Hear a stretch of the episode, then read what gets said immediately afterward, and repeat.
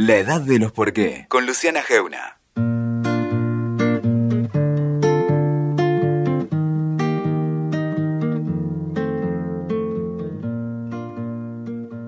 Y estas enormes preguntas que se nos abren sobre si estos métodos, estas, estos mecanismos de relacionarnos llegaron para quedarse más allá del virus, ¿no? Si es como el mundo hacia el que vamos, que parece ridículo pensar el futuro, pero no podemos evitarlo a pesar de que estamos todos acá atrapados eh, en las condiciones que, impone la pandemia. Y para hablar de eso un poco, me gusta decirle siempre que es el hombre que ve el futuro, vamos a hablar con alguien interesantísimo, que es Santiago Bilinkis. ¿Cómo estás, Santiago? ¿Cómo va? Bienvenido.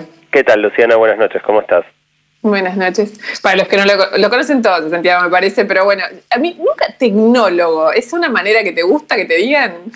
Sí, la verdad que vos sabés que cuando yo empecé a dedicarme a investigar esto de, cómo la tecnología nos cambia la vida, no había una manera, cuando me preguntaban a qué te dedicas, la gente espera que le contestes con una palabra, y si no, yo me tenía que poner a dar una larga explicación, y en Estados Unidos se usa mucho esta palabra, technologist, sería en inglés. Y bueno, la adopté, en castellano no es muy común.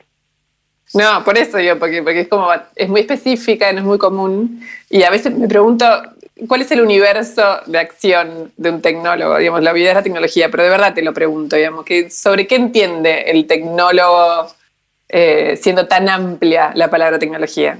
Mira, básicamente es, es un poco esto que te decía, cómo eh, la, tecnología y sobre todo el mundo digital, ¿no? O sea, no, es tecnología en el sentido de, no sé, una nueva máquina para fabricar este autos más rápido es cómo, cómo la, tecnología digital nos está transformando la vida, aunque a veces el foco es un poco más amplio, porque vos podés hablar, por ejemplo, de, robótica, y un, robot que este, reemplaza trabajo en una fábrica también es un cambio profundo. Entonces, si querés, es una mirada humanística del fenómeno de cambio tecnológico.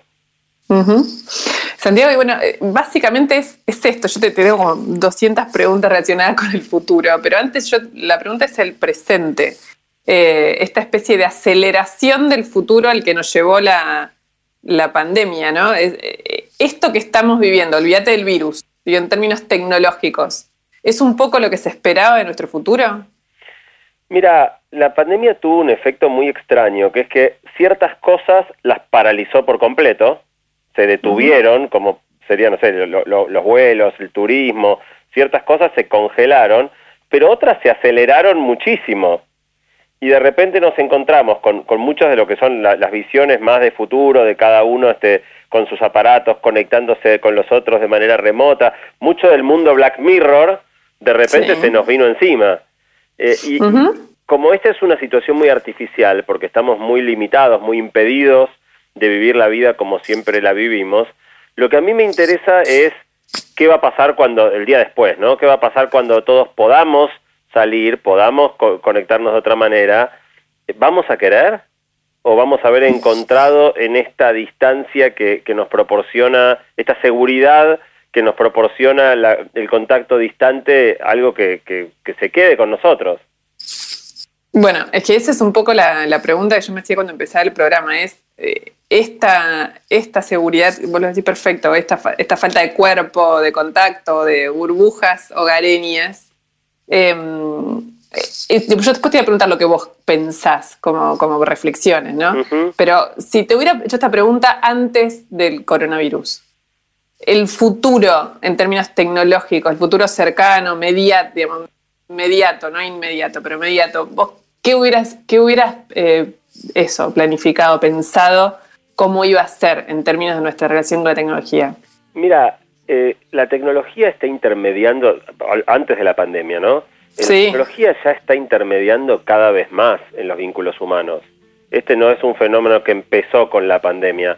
Eh, eh, para una columna que había hecho yo en, la radio el año pasado, había encuestado, 80% de la gente prefiere comunicarse por audio de WhatsApp que hablar por teléfono y tener una conversación sostenida y, cuando estaba investigando para mi libro, yo trataba de entender un poco el por qué, ¿no? ¿Por qué, qué, nos da el audio de WhatsApp?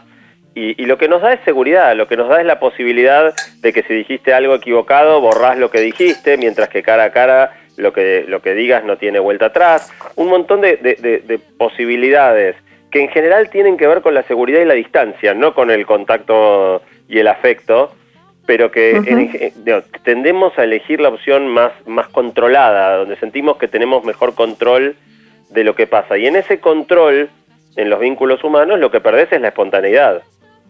Exacto, sí.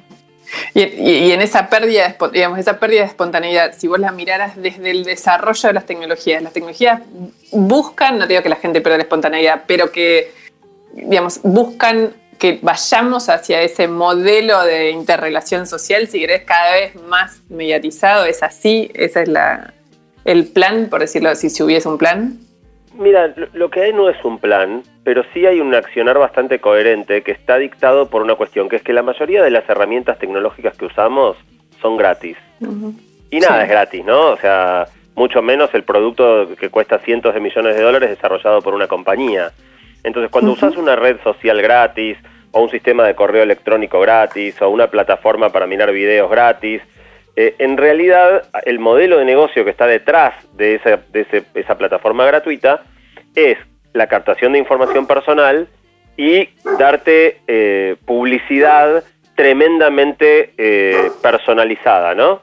A diferencia de, esta conversación que estamos teniendo, que todos los que están escuchando están escuchando lo mismo, si vos entras a YouTube y yo entro a YouTube, lo que los dos vemos es completamente distinto.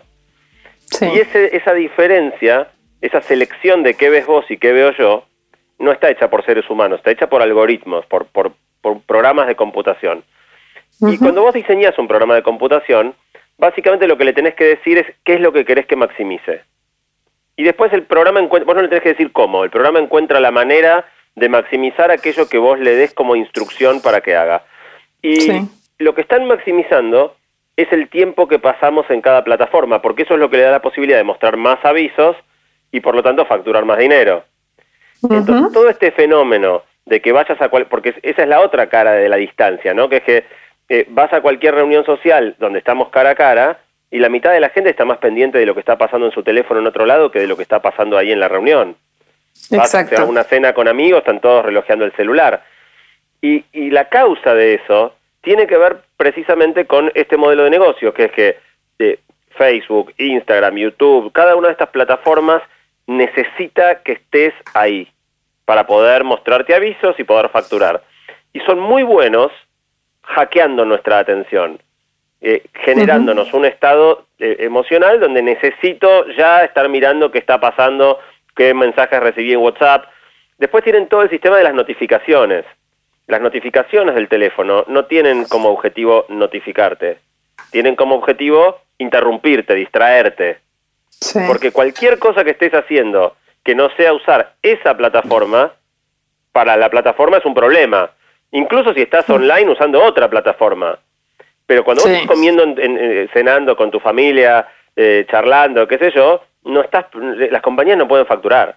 Entonces te prenden una lucecita, te hacen sonar, no sabes, eh, acabas de recibir un mensaje, acabas de recibir un like, te acaban de agregar un seguidor, eh, no sabes qué video interesante que acaba de subir fulano.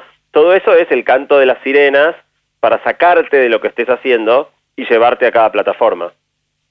Y vos, por ejemplo, vos, eh, individualmente, que, que, tuviste un poco un cambio de, la oda a la a esa evolución digital, a esta mirada un poco más crítica, que no, negativa, pero sí más crítica.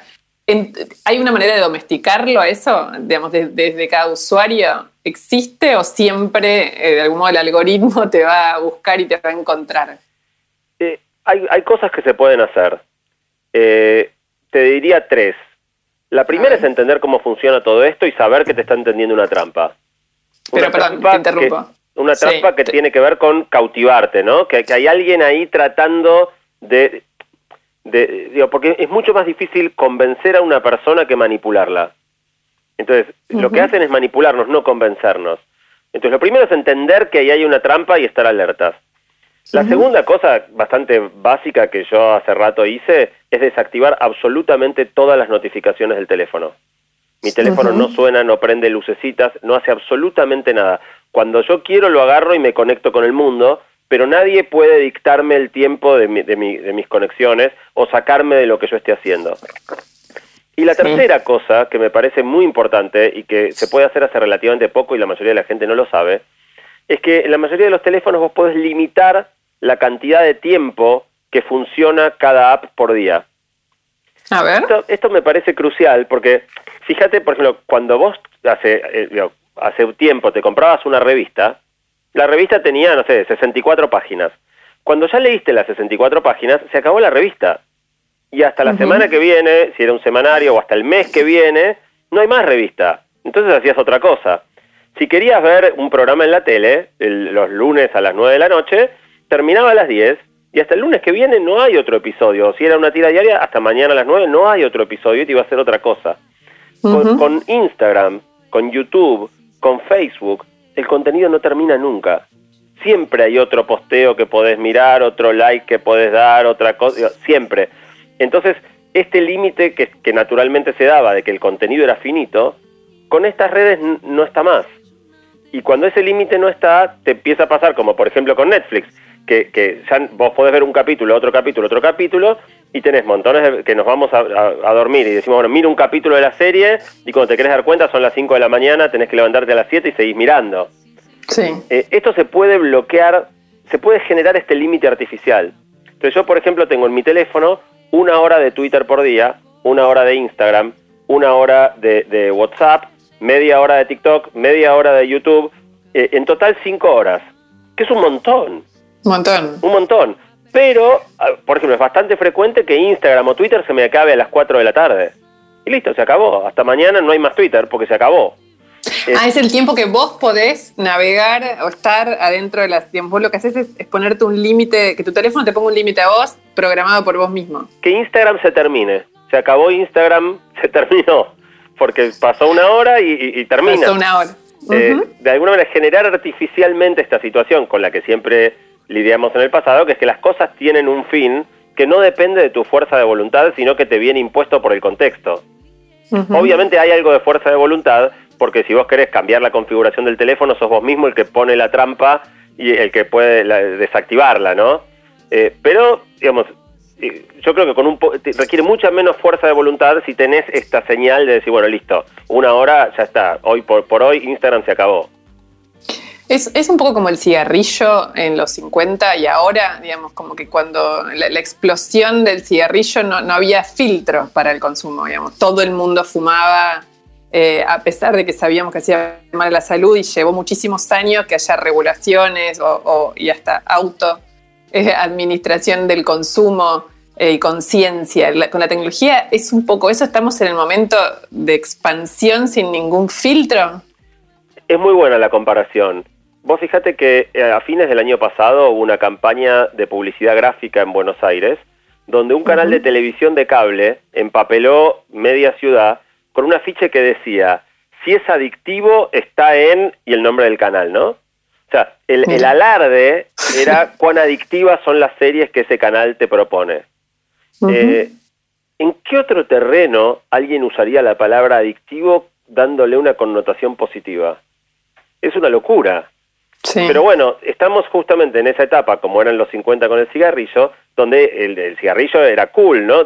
mucho después de los, de los 50 también, hasta los 70. Los, fíjate, hace poco agarré de casualidad la película Darse Cuenta, no sé si te acordás, una película con Brandoni. Sí, y Ana, eh, no, Luisina Brando era. estaba Luisina Brando también, Luisina Zorrilla. Igual lo que me llamó la atención de la película es que ocurría en un hospital y, en una sala de, como de quirófano estaban todos fumando, con el paciente en la camilla, operándolo, con heridas abiertas y todos fumando. Y no es que, digo, si lo pusieron en la película, no es porque no, no, era sobre eso la película, es porque era así, fumaban en el quirófano. Entonces, e, en este es un momento donde si querés, con las redes sociales fumamos en el quirófano, las usamos de una manera que yo creo cuando veamos este, una, una película sobre este momento en 20 o 30 años, nos vamos a reír del uso que hacíamos, reír o preocuparnos, ¿no? Digo, pero vamos a ver como absurdo el uso de redes que hacemos hoy cuando lo miremos en retrospectiva.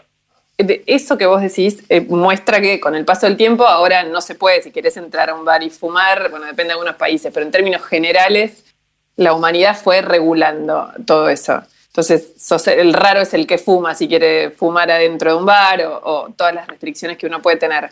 Ahora, la tecnología, ¿existe una manera real de restringirla? Restringirla me refiero a regularla, ¿no? No a reprimirla. Bueno, esa, esa es la, la, diferencia con el aspecto del cigarrillo, ¿no? Que es que claramente con el cigarrillo la cantidad óptima es cero. Lo mejor es que no fumes nada. Si vas a fumar, fuma poco, pero lo ideal es no fumar nada. Con la tecnología lo ideal no es no usar nada, porque es tremendamente útil para un montón de cosas. Entonces, es más difícil que con el cigarrillo, porque con el cigarrillo la cuestión es dejar de fumar. Acá no es dejar de usar el celular o dejar de usar este, las redes, porque las necesitamos, muchos las usamos para trabajar, porque es una manera de conectarnos con personas que están a la distancia. Entonces es más difícil que con el cigarrillo, porque realmente necesitamos algo de gradualidad, ¿no? De, de, de, de prescindir. Yo no me volví sí. antitecnológico. Sí me volví, o sea, yo creo que lo importante es perder la ingenuidad. Creo que hoy es muy desigual el nivel de sofisticación que tienen las compañías diseñando las plataformas que usamos y el grado de ingenuidad y, y, y poco cuidado con el que los usuarios las, de los las usuarios. Claro. Bueno, es que cuando vos me contabas como tus tres tips recién de para administrar o regular individualmente vos el uso de la tecnología, cómo, cómo la, sobre todo la, el algoritmo te molesta, digamos, yo te estaba por preguntar, ¿no es pedirle mucho a que todas las personas tengan ese nivel como de educación tecnológica para poder eh, ser conscientes y controlar la tecnología? Mira, hoy ocupa un lugar tan central en nuestra vida la tecnología que, que te diría que es casi una obviedad que sí. Eh, incluso en la, la, educación de los chicos, ¿no? A mí me gusta mucho porque uno de los grandes, grandes, grandes problemas de la actualidad es el uso de dispositivos digitales y pantallas en edades más y más y más tempranas. Uh -huh. Y a mí me gusta mucho la comparación.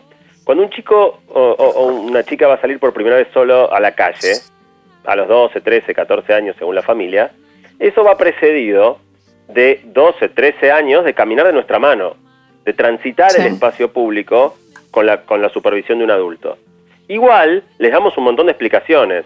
Mirá fulanito si te viene a hablar alguien no le contestes, si te quieren regalar algo no lo aceptes, el semáforo funciona así, la senda peatonal. Y aún con toda esa explicación, a veces, por ejemplo, los dejamos salir y que caminen 20, 30 metros adelante y vamos nosotros mirando cómo se manejan hasta que soltamos. Uh -huh. Internet tiene todos los mismos peligros del espacio público y más.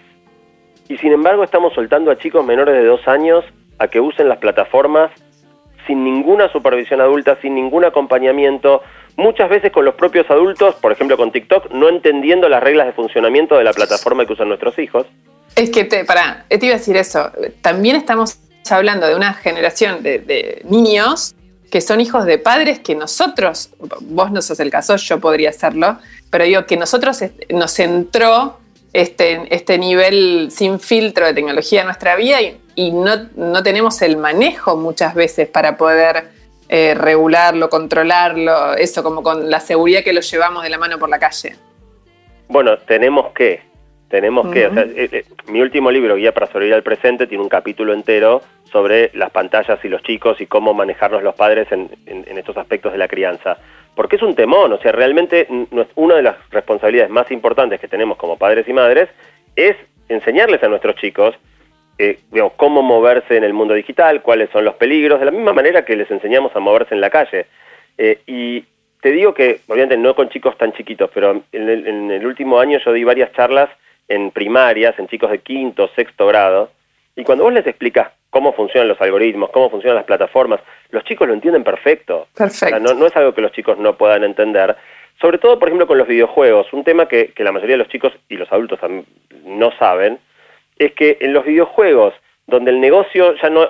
Antes en un videojuego el negocio era que compres el juego. Vos pagabas uh -huh. X plata y comprabas el juego y jugabas. Ahora la mayoría de los juegos también son gratis, pero después adentro del juego, el, nego el negocio es que vos compres cosas una vez que estás jugando. En esos juegos, el resultado del juego está manipulado para hacerte gastar guita. Sí. Entonces, cuando vos jugás, por ejemplo, al Candy Crush, que fue un juego bastante difundido entre los adultos hace unos años, si vos ganás o perdés cada partida, no depende de tu habilidad, porque los caramelos que se agregan cada vez cuando vos haces desaparecer algunos son elegidos por el, por el juego para que ganes o para que pierdas. El partido está arreglado. Cuando vos le contás a los chicos que los juegos que usan buena parte de los resultados los decide el juego y que vos ganás cuando el juego quiere y perdés cuando el juego quiere para que el objetivo es que gastes guita para ganar, eh, el juego pierde gracia. Y los chicos se enojan muchísimo. Pero está buenísimo que los chicos sepan eso, porque funciona así. Sí, Es que eh, por eso es tal cual los chicos lo entienden más rápido. Yo siento que por eso que, en esta etapa, en esta era, eh, los adultos somos los que lo entendemos más lento o lo sabemos menos. Yo creo que está faltando información y, esa es un poco mi cruzada con el libro y, hablando de todos estos temas, ¿no? O sea, eh, porque para los adultos, ponele una, una cosa que están pasando mucho ahora, viste que los tragamonedas son probablemente una de las cosas más adictivas que existen a nivel juego, ¿no? Eh, la mayoría de, las personas que padecen de ludopatía, de adicción al juego, ya no es la quiniela como era en alguna época, son los tragamonedas. De hecho, uno de los grandes problemas cuando empezó la cuarentena es que había gente que no podía parar de ir al bingo. Había colas en los bingos con cuarentena. Eh, y están, lo que hace tan atractivo un juego, tan tonto, porque no, hay juego más tonto que el tragamonedas, lo que lo hace tan atractivo es un mecanismo psicológico que está muy estudiado que se llama eh, recompensas variables intermitentes. Que es esta pavada de que vos tirás de la palanca y a veces no pasa nada, a veces ganás un premio chiquito y muy cada tanto ganás un premio espectacular. Y ese suspenso, ¿qué va a pasar esta vez? Aunque parezca algo pavo, tiene un efecto adictivo tremendo. Esto tomaron nota muchos desarrolladores de juegos y cada vez es más común en juegos, por ejemplo, como el Fortnite, la apertura, o, en el FIFA ahora, la apertura de cofres o de sobres. Donde vos en el FIFA te ganás abrir un sobre donde te puede tocar Messi o te puede tocar un jugador este flojito. ¿Qué, ¿Qué es ese sobre? es la recompensa variable intermitente, es la aplicación del mecanismo adictivo del tragamonedas. Hoy tenés tragamonedas metidos en casi todos los juegos que usan nuestros chicos. ¿Vos dejarías a tu hijo de 8 años jugar a los tragamonedas? Bueno, está jugando a los tragamonedas, solo que parece un juego de fútbol. Bueno, es que ese es un poco el planteo general. Es decir, ¿por qué, digamos, por qué y cómo se regula toda esa oferta, digamos, donde si querés toda la ciencia, la ciencia, eh, porque digamos, todo el pensamiento sobre la ciencia, si querés, psicológica o emocional de los seres humanos, se pone al servicio del consumo. Es generar solo episodios de consumo adictivo, ¿no? Totalmente, y, te diría que en el área del consumo desenfrenado es una de las áreas donde más manipulados estamos en esto, ¿no? O sea, el último capítulo de mi libro es sobre la felicidad. Agarré y me, leí toda la investigación científica que hay en los últimos años sobre cómo funciona la felicidad humana. Eh, y, es increíble cómo la gran mayoría de las personas creemos que lo que nos falta para ser felices es alguna cosa material. Material puede ser un, trabajo mejor, puede ser una casa más grande, puede ser un, par de zapatos. Eh, para cada uno es algo distinto, cambiar el auto, ¿no? cuando está recontraestudiado que si vos tenés necesidades básicas insatisfechas, obviamente acceder a un techo cuando estás viviendo eh, eh, en la calle o hacinado o, a, tener para los remedios de tus hijos, obviamente eso produce un cambio muy importante en la seguridad y la, felicidad de la gente.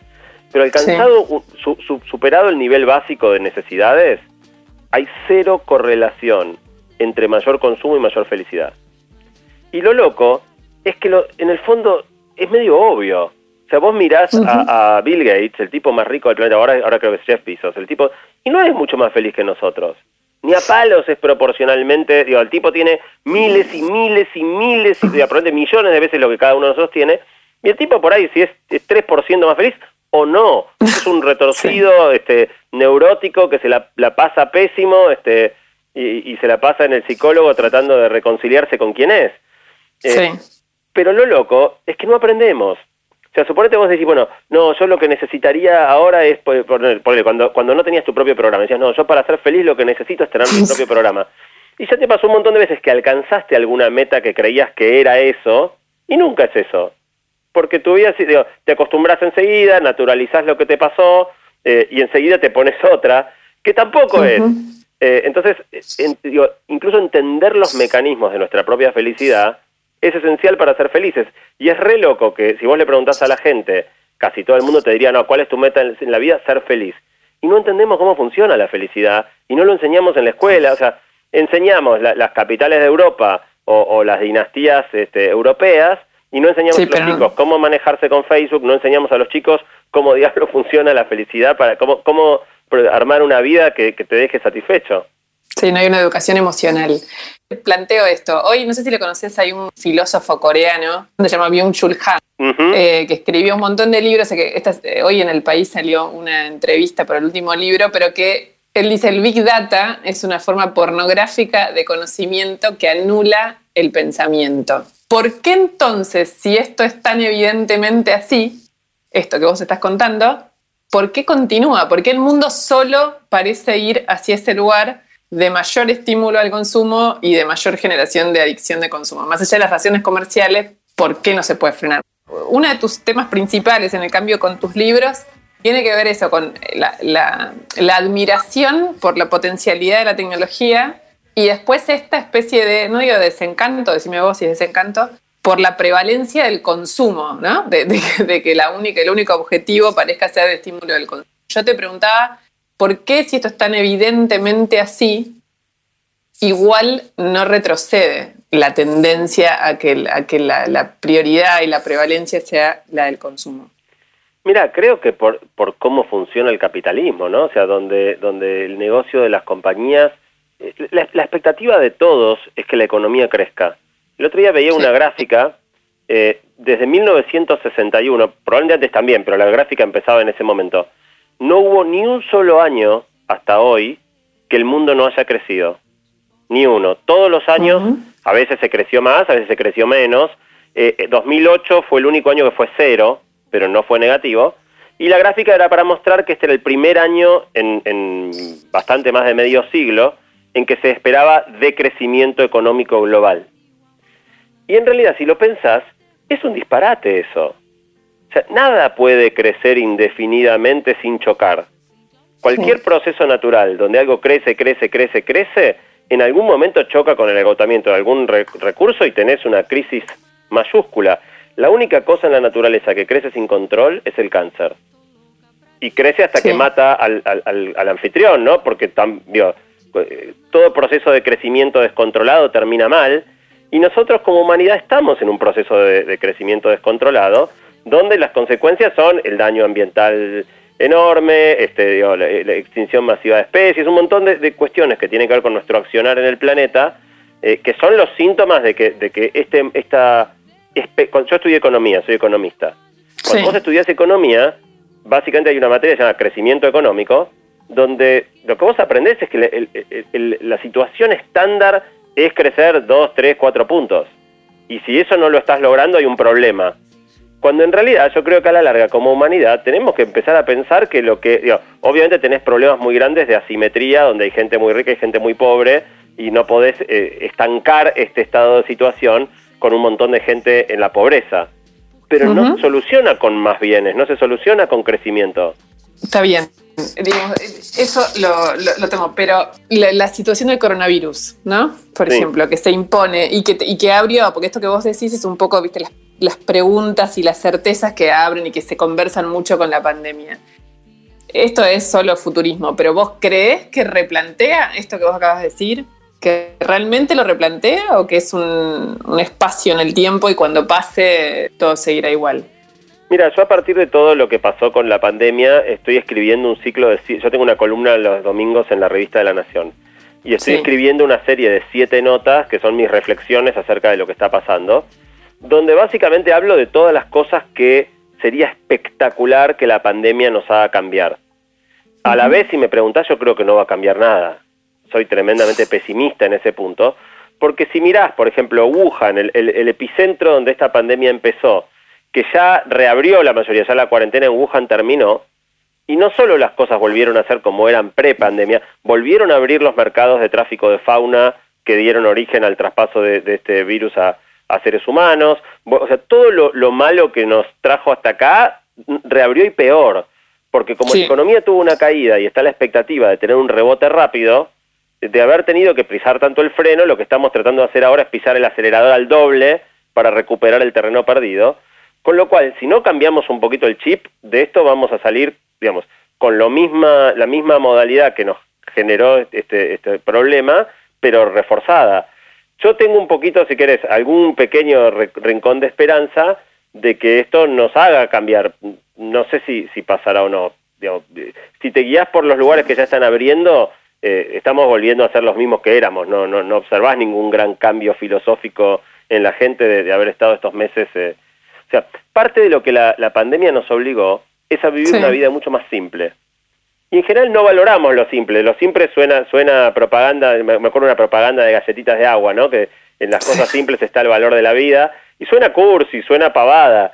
Y en realidad cuando te fijas, en general, eh, es, es bastante contraintuitivo pero la vida más simple suele darte más felicidad. Más felicidad. Eh, y acá obviamente esto está un poco atravesado por la incertidumbre de salud, la incertidumbre económica. Es difícil que, con, darte cuenta de que en realidad esa simplicidad en una de esas te está dando una, una clave para el futuro cuando, cuando se te mezcla con, con la incertidumbre, ¿no? Con, con, y, con el, encierro y muchas veces con, con el hacinamiento.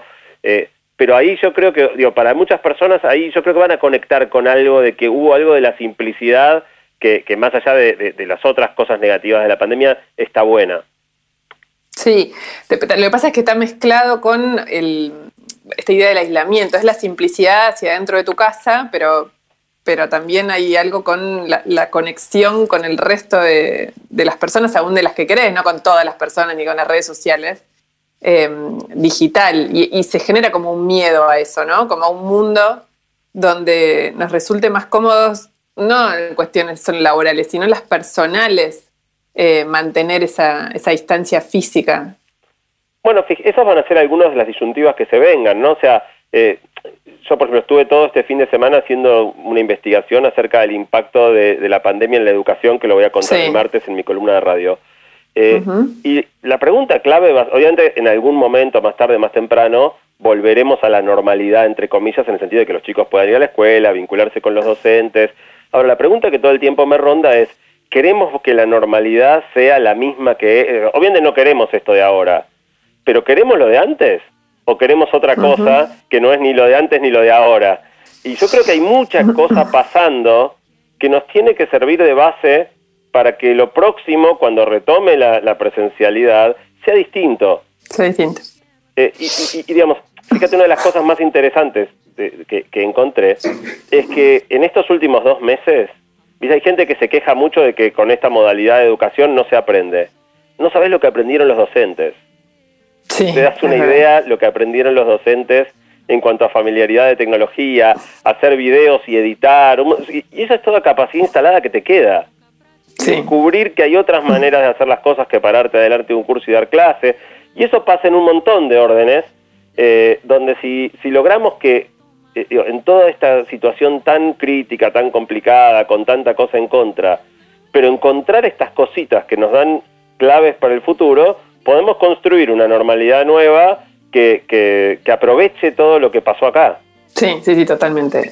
si uno lo mira más, más de cerca o más en la cotidiana, aparecen una cantidad de escenas o de escenarios que son como más optimistas, qué sé yo, como más, más positivos de lo que está pasando ahora y a lo mejor de eso queda algo. Algo que nos haga pensar que el futuro va, a ser mejor. E, el otro área que va a ser clave, el otro partido que está por jugarse es el tema del trabajo remoto, ¿no? Sí. O sea, para muchas compañías esto es un hallazgo grande que vos podés no tener oficina y tener... las empresas tenían pánico a que la gente trabajara desde su casa.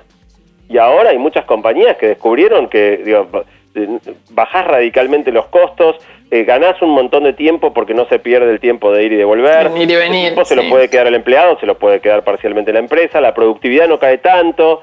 Entonces ahora se viene un partido donde eh, digo, muchas empresas por ahí van a querer que la gente siga trabajando remoto, las personas tendrán que ver si, si quieren o no quieren, qué condiciones. De repente la empresa te daba internet, te daba la computadora, tenés que trabajar con tu computadora y tu conexión y lo pagás vos.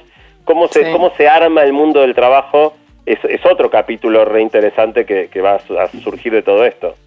Bueno, van a seguir un millón de preguntas sobre esto. No sabemos cómo va a ser el futuro, pero eh, estuvo buenísimo hablar con vos, Santiago. Siempre ayuda a pensar. Bueno, un placer, Luciana. Siempre es un gusto.